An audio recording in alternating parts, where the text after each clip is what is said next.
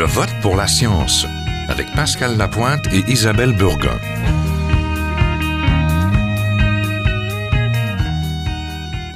Bonjour à tous. Faut-il taxer le sucre? Je sais, ce risque de faire grincer quelques dents.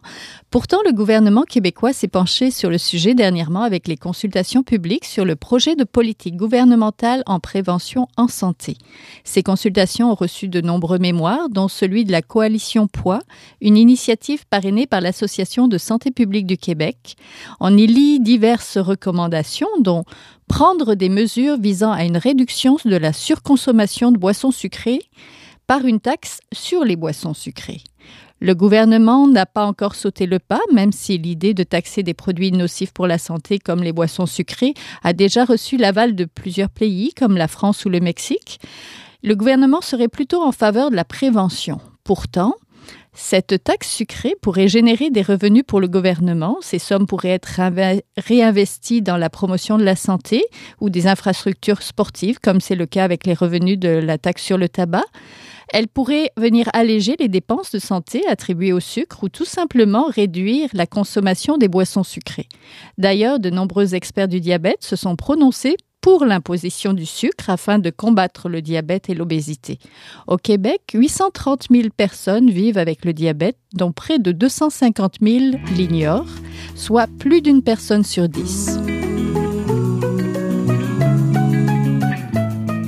Nous partons pour la municipalité d'Anqui pour parler au maire Gaëtan Rué. Bonjour. Bonjour, Madame Isabelle. Vous venez de demander au ministre des Finances, Nicolas Marceau, d'imposer une taxe sur les boissons. Euh, qu'est-ce que ça a donné?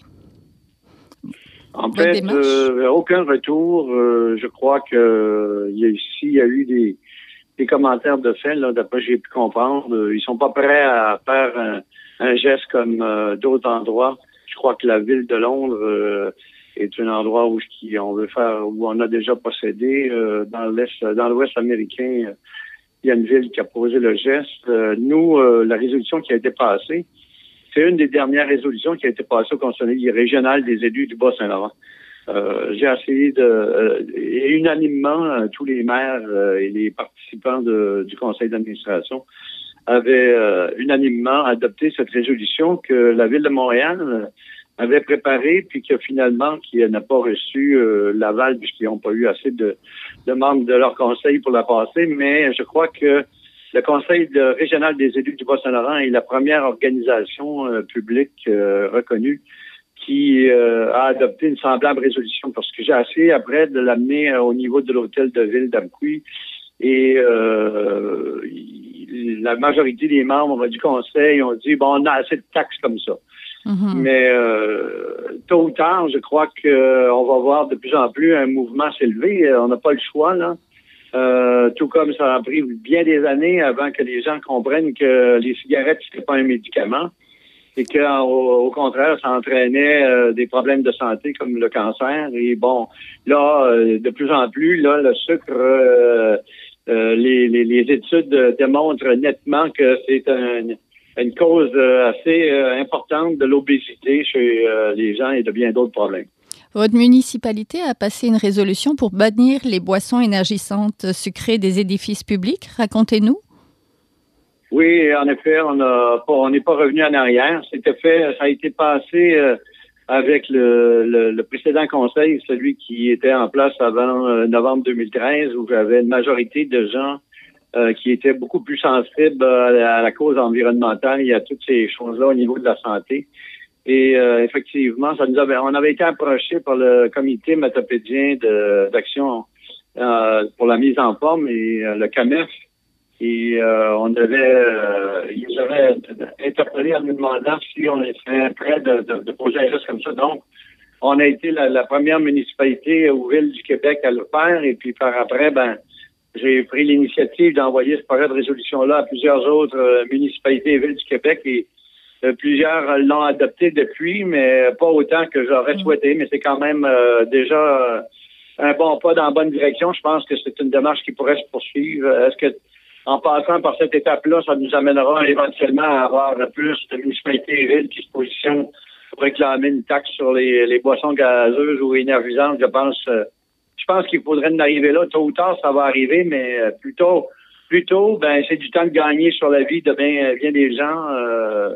la santé, c'est des coûts astronomiques. On voit qu'on a à peine à suffire avec les mettre de l'argent dans la grande machine l'appareil de la santé qui est là pour soigner après coup, alors que bien on doit beaucoup plus être en mode de prévenance au niveau de, de, de conserver et d'entretenir son capital santé. Fait que on doit regarder très très sérieusement ce qu'on consomme et le sucre est un de ces ingrédients qui nous cause des dommages à notre insu beaucoup plus que ce que la majorité des gens peuvent euh, penser.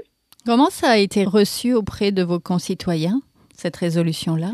Bien, euh, au niveau de, des boissons énergétiques, ça a été très bien reçu. Je n'ai pas vu de, de tollé, pas personne euh, euh, fait euh, suivre des courriels ou euh, venu en assemblée publique à la ville ou fait des pétitions pour dire non, non, non, on revient en arrière. Parce que de toute façon, c'était pas une résolution qui empêchait la vente de ces produits-là dans les dépanneurs, dans les épiceries. Ce n'était que dans les édifices publics de la ville. Mm-hmm. Et on comprend que c'est une source de profit pour la plupart de ces commerces-là. Et je vais régulièrement à un dépanneur, puis vous me pour euh, acheter certaines choses comme des journaux, par exemple. Et puis, le temps que je suis là, c'est incroyable de voir combien il y a des jeunes qui rentrent. Puis, euh, bon, il y a juste un... Euh, presque tous, là, ils ont tout le temps l'achat d'une canette ou deux de, boissons énergisantes. J'en reviens pas combien ce, ce, produit-là, par l'industrie du marketing, a pu amener les gens à à s'ouvrir là-dessus. C'est une source de profit incroyable pour euh, les entreprises qui sont dans ce domaine-là. Mais les gens ne réalisent pas à quel point euh, ils hypothèquent euh, petit à petit leur santé. Pourquoi vous êtes aussi sensibilisé à cette question? Ben, je pense que quand on est des humains, puis on a une vie qui est assez courte quand même par rapport à l'existence de la planète Terre. Et je crois que le temps qu'on est là, on doit, si on veut bien jouir de sa vie, c'est plein de choses. Alors, en tant qu'élu au niveau d'une communauté, euh, on doit on doit regarder périphériquement, là, on doit pas regarder que les vidanges ou l'eau potable, on doit regarder 360 degrés. Puis je pense qu'on a de plus en plus euh, les élus d'aujourd'hui, je pense qu'on doit avoir de plus en plus des préoccupations pour le capital santé de nos concitoyens, concitoyennes et euh, on doit s'investir. On est des leaders. On a, on a des messages à porter. il faut s'investir de ces, euh, de cette, de, cette euh, volonté de, de, de, faire en sorte que la qualité de vie euh, ne soit pas que environnementale autour de nous, mais qu'elle soit aussi au niveau de, de notre capital santé, de, des, moyens, des outils. c'est l'alimentation beaucoup. Ce n'est pas juste que d'avoir des parcs ou des, équipements qui permettent aux gens de, de, de se tenir en forme, de, de pratiquer la marche ou le vélo, euh, d'aller à la piscine. Euh, l'alimentation, on le voit là de plus en plus de gens travaillent là-dessus. L'association de les associations de santé, de, bien-être, euh, on le voit là, de plus en plus les gens s'en préoccupent, mais l'industrie, elle, cherche des profils. Alors là, maintenant, on voit, on oppose le slow food au fast food. Alors, je me réjouis de toutes ces choses-là, mais il faut qu'on s'investisse. Alors moi, je suis préoccupé comme ça, puis je pense, j'espère, on est de plus en plus à le faire, mais pas encore assez. Il faut, euh, il faut sensibiliser les gens à le faire. Oui, merci beaucoup, Monsieur Ruet. On était en compagnie de Monsieur le maire de la municipalité d'Amqui. Un grand plaisir. Au revoir. merci.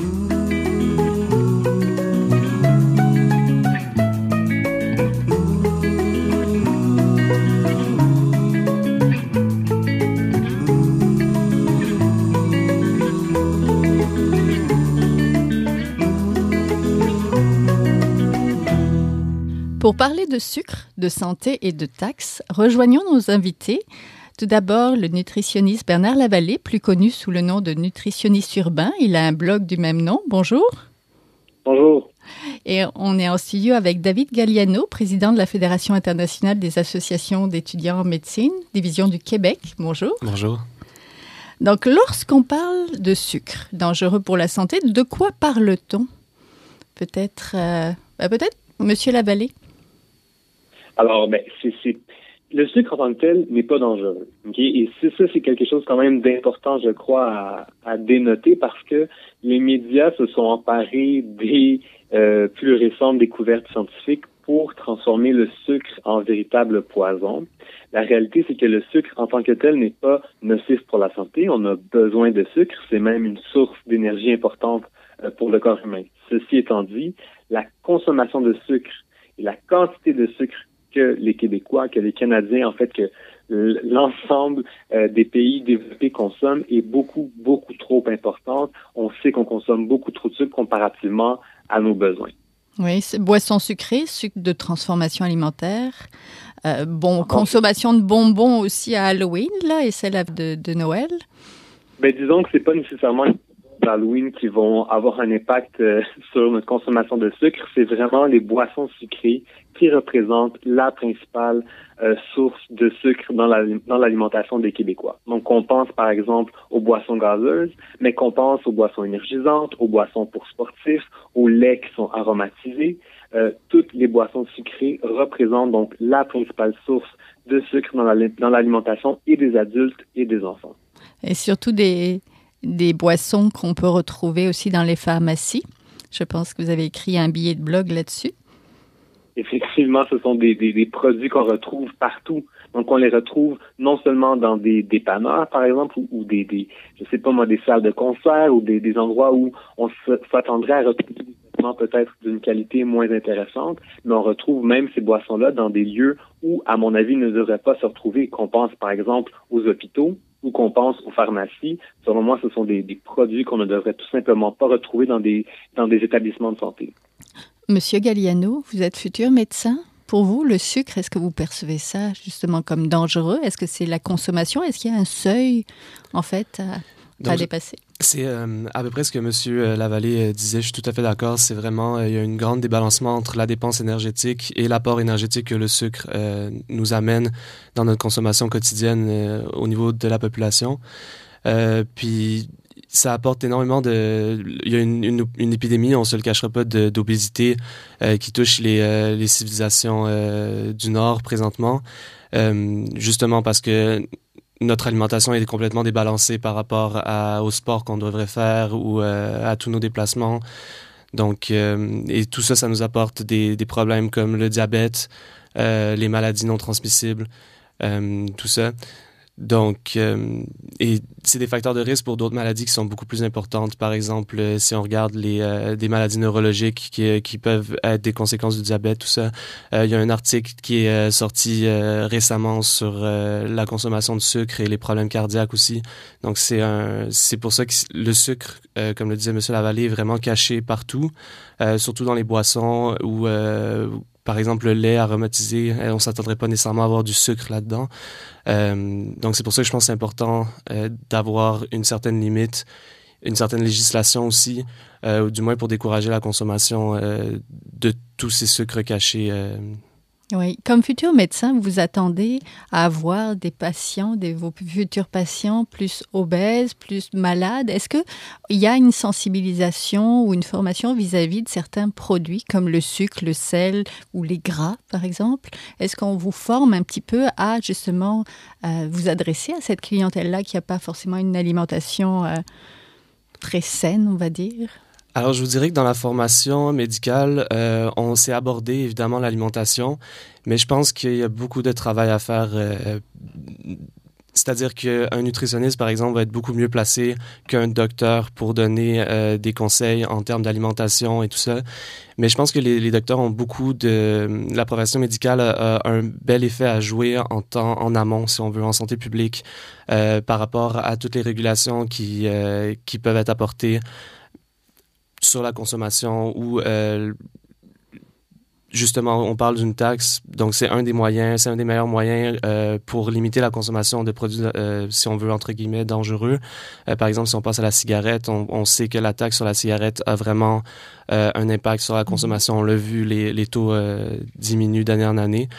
Donc, oui, pour répondre à votre question, on, a, on a une certaine formation là-dedans mais on a, je pense qu'on a plus euh, à aller chercher en termes de prévention euh, au niveau populationnel. Oui. Quelles sont les conséquences de la consommation excessive de sucre? C'est difficile à dire parce que c'est c'est l'obésité qui est, qui est vraiment euh, justement comme M. Lavallée disait c'était c'est le fait de pas dépenser assez de, toute l'énergie qu'on accumule avec le sucre le sucre donne beaucoup d'énergie que le corps assimile et euh, transforme en gras. Mm-hmm. Donc à ce moment-là, euh, on est on reste avec toute cette, cette accumulation de gras, ce surplus. Et puis, ça cause tous les problèmes, donc artérosclérose, des problèmes de, de cardiovasculaire, des problèmes neurologiques aussi, notamment avec le diabète de type 2. Donc, en fait, c'est plus vis-à-vis de l'obésité que le diabète. Est-ce que c'est ou, ou c'est relié? Les deux sont interreliés, oui. OK. Monsieur Lavallée, que dites-vous aux gens qui viennent euh, justement vous consulter? Vous êtes à l'Université de Montréal, vous travaillez dans le groupe de nutrition euh, et de recherche Extenso. Quand les gens viennent vous consulter, est-ce que vous leur parlez de sucre? Euh, oui, en fait, chez Extenso, c'est pas des, c'est pas de la consultation en privé qu'on fait. On travaille vraiment en communication, donc mhm. commenter l'actualité en nutrition pour les différents médias. Mais c'est certain que le sucre c'est un sujet qui revient constamment. On en parle énormément. Il y a de plus en plus d'études qui démontrent, donc comme on en parle depuis tout à l'heure, euh, son effet dans l'effet de la consommation élevée de sucre sur le diabète, les maladies cardiovasculaires, le syndrome métabolique, l'obésité, etc. Donc c'est certain qu'on en parle fréquemment et c'est un sujet qui revient et c'est un, un, clou sur lequel on doit taper énormément à mon avis parce que euh, ben, on retrouve du sucre à peu près partout. En fait, les trois quarts des aliments transformés sur le marché contiennent des sources de sucre. Donc, trois aliments sur quatre contiennent des sources de sucre. Il y en a partout. La consommation de sucre a triplé dans les 50 dernières années. Donc, on voit que le sucre est, littéralement partout. Et donc, plus on est exposé à ça, et souvent on se rend pas compte qu'on va consommer du sucre, et donc plus on est exposé à ce genre de produit-là, ben, plus les, les risques de développer différents problèmes de santé associés à la consommation vont augmenter. Alors oui, c'est un clou sur lequel on doit taper très mm. fréquemment. Est-ce qu'il faut cibler les boissons sucrées en premier ou les jus? Est-ce qu'il faut inclure les jus aussi? Alors ça, c'est une excellente question. En fait, présentement, si on, si on regarde le guide alimentaire canadien, le jus de fruits fait partie de la catégorie fruits et légumes. Donc, euh, selon le gouvernement canadien, manger une pomme ou boire un verre de jus de pomme équivaudrait à la même chose. La réalité, c'est que les sucres contenus euh, dans un verre de jus euh, sont appelés des sucres libres. Est-ce que ces sucres libres-là, donc ils ne sont pas attachés à aucune autre molécule, il n'y a pas de fibres qui sont là pour ralentir la digestion, donc vont avoir des effets sur euh, le taux de sucre dans le sang, donc la glycémie, qui vont être beaucoup plus rapides. Le sang rentre, le, sucre rentre beaucoup plus rapidement dans le sang, et on se rend compte que la consommation de ces sucres ajoutés et sucres libres-là, qu'ils soient dans des jus de fruits ou qu'ils soient dans des boissons gazeuses, par exemple, ont un effet qui est très similaire. Alors que lorsqu'on consomme du sucre dans, dans, une matrice alimentaire. Donc, le, le mot matrice alimentaire, c'est simplement pour dire, par exemple, des fruits. Mais mhm. quand on mange des fruits, même si on consomme du sucre, ce n'est pas la même chose parce que c'est un aliment qui, un, vient avec beaucoup d'autres nutriments, mais en plus, ben, faut croquer la pomme, faut la mastiquer, faut l'avaler, il faut que notre corps la digère. Donc, le, processus est beaucoup plus lent pour faire entrer le sucre dans notre sang. Hum. Monsieur Galliano, vous êtes donc futur médecin. Les enjeux de santé publique vous concernent. Dans un communiqué, vous dites pour une taxe sur les boissons sucrées, si l'argent est réinvesti en prévention de l'obésité et dans les autres maladies découlant du sucre, pouvez-vous nous expliquer? Oui. En fait, c'est que euh, dans les derniers mois, le gouvernement euh, provincial euh, travaillait sur la politique de prévention, donc qui touche justement toutes les, les saines habitudes de vie et tout. nous, on a sorti avec la Fédération médicale étudiante du Québec, on a sorti un, un mémoire sur l'avenir de la jeunesse et comment il y a comme quatre axes, dont un euh, qui concerne les saines habitudes de vie. Et euh, justement, donc c'est pour implanter dans les politiques, pour améliorer euh, tout ce qui est alimentation, exercice physique, tout ça. Donc c'est dans le contexte de la politique de prévention.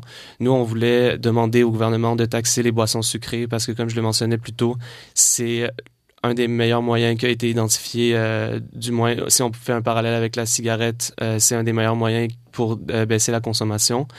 Euh, et on voulait, ce qui est très important pour nous, c'est de réinvestir cet argent-là euh, dans la prévention des maladies non transmissibles de l'obésité. Parce que ce serait dommage qu'on se mette à faire de l'argent sur le dos des Québécois et des Québécoises par les boissons sucrées pour ensuite le remettre dans un, dans un budget général, si on veut, alors que la santé publique a vraiment un, besoin criant d'argent, surtout en prévention, tout ça.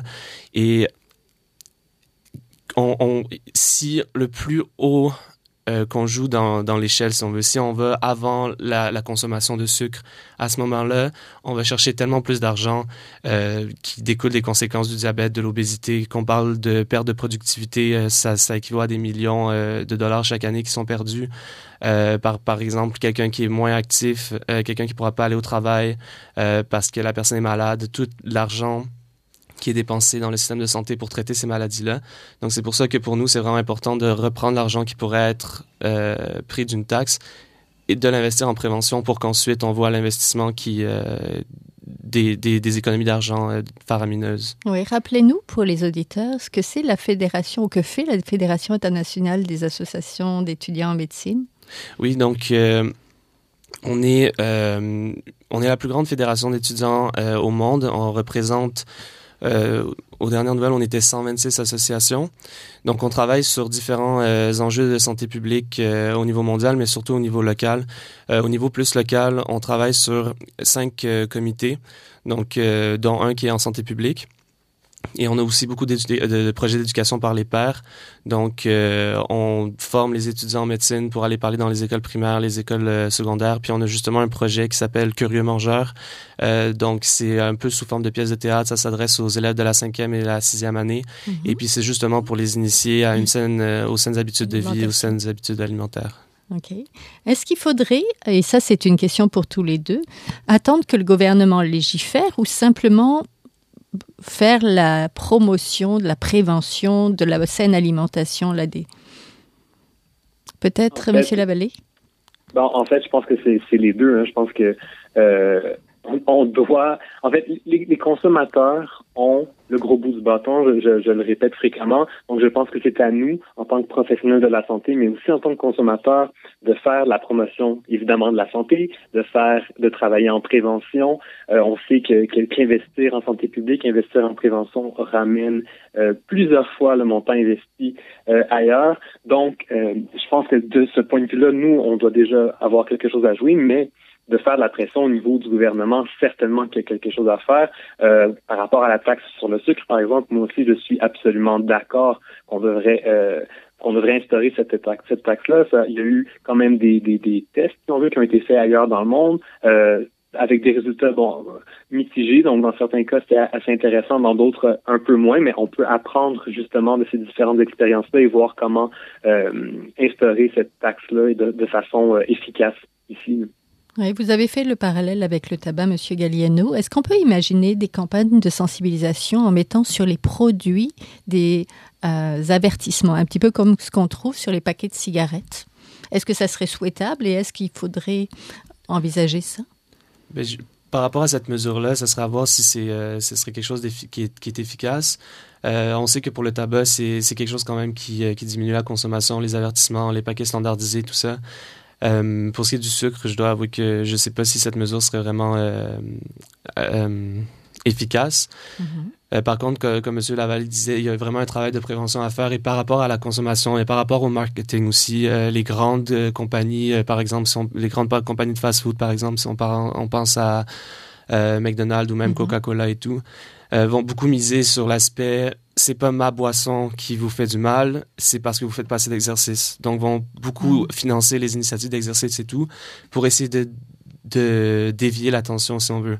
Donc, c'est pour ça que c'est vraiment important de rappeler à la population, euh, en tant que professionnel de santé, en tant que gouvernement aussi, euh, qu'est-ce qui est vraiment la source du problème. Donc, c'est vraiment et d'exposer de, de, le tout euh, au jour, si on veut, pour que pour sensibiliser sensibiliser la population mmh. et et oui, voilà. La science nous dit que les taxes sur le sucre fonctionnent. Il y a une étude de l'Université de Caroline du Nord et de l'Institut national de santé publique du Mexique qui démontre que la taxe mexicaine sur les boissons sucrées a permis de réduire la consommation. Alors, est-ce que la taxe serait pas une meilleure arme donc, pour réduire l'obésité, le diabète, les maladies cardiovasculaires? Oui, ben, définitivement. Donc, euh, je, je je crois que c'est des initiatives qui commencent à se faire voir euh, un peu à travers le monde. Donc justement qu'on va pouvoir ensuite étudier et puis euh, implanter de façon euh, avec succès au Québec. Si on regarde le Mexique, c'est des taux qui sont euh, qui qui, qui, sont faramineux d'obésité. Donc, euh, je pense que pour eux, c'est tellement un problème euh, grand en tant que société qu'ils devaient faire de quelque chose. Et nous, on voit les, les euh, bon, peut-être pas les mêmes chiffres, mais on, la mhm. tendance est la même. Donc, je crois que ça va être important d'agir au niveau du gouvernement très bientôt. Monsieur Lavallée, êtes-vous pour une taxe oui, absolument. Je suis pour une taxe sur les boissons sucrées. Euh, je crois que c'est ça, serait un très bon exemple, à mon avis. C'est-à-dire que le consensus sur les boissons sucrées, notamment les boissons gazeuses, est quand même assez clair. C'est-à-dire qu'on sait que la consommation de ces produits-là a un impact négatif sur la santé, surtout en grande quantité. Donc, c'est comme, ça serait un peu l'aliment fort, si on veut, si on voulait commencer à instaurer ce genre de taxes-là dans l'alimentation, euh, puis par après peut-être l'implanter sur d'autres types d'aliments qui en ce moment font moins consensus, mais les boissons gazeuses, à mon avis, seraient un, un véhicule particulièrement intéressant pour tester ce genre d'approche-là en, en alimentation. Ben merci beaucoup à tous les deux. Je vous rappelle, on était en compagnie du nutritionniste Bernard Lavallée, donc plus connu sous le nom de nutritionniste urbain. On était aussi avec euh, David Galliano, le président de la Fédération internationale des associations d'étudiants en médecine, la division du Québec. Merci. Merci. Merci.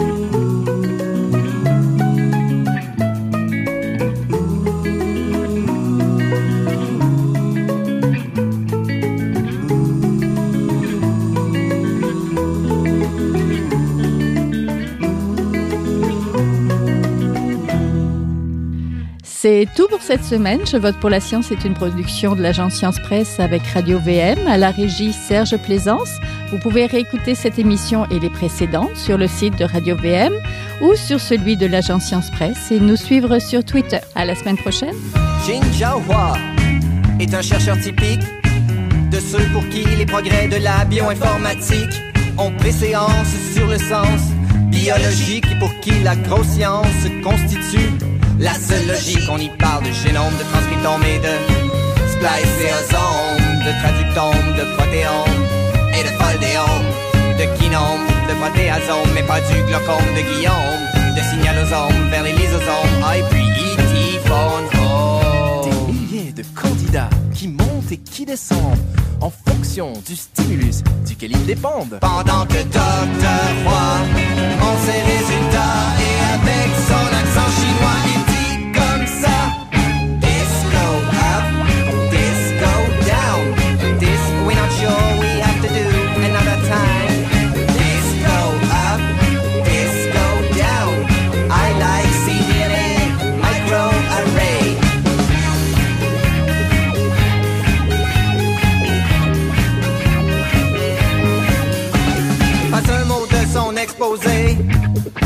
français, même chose depuis qu'il est engagé. Oh yeah.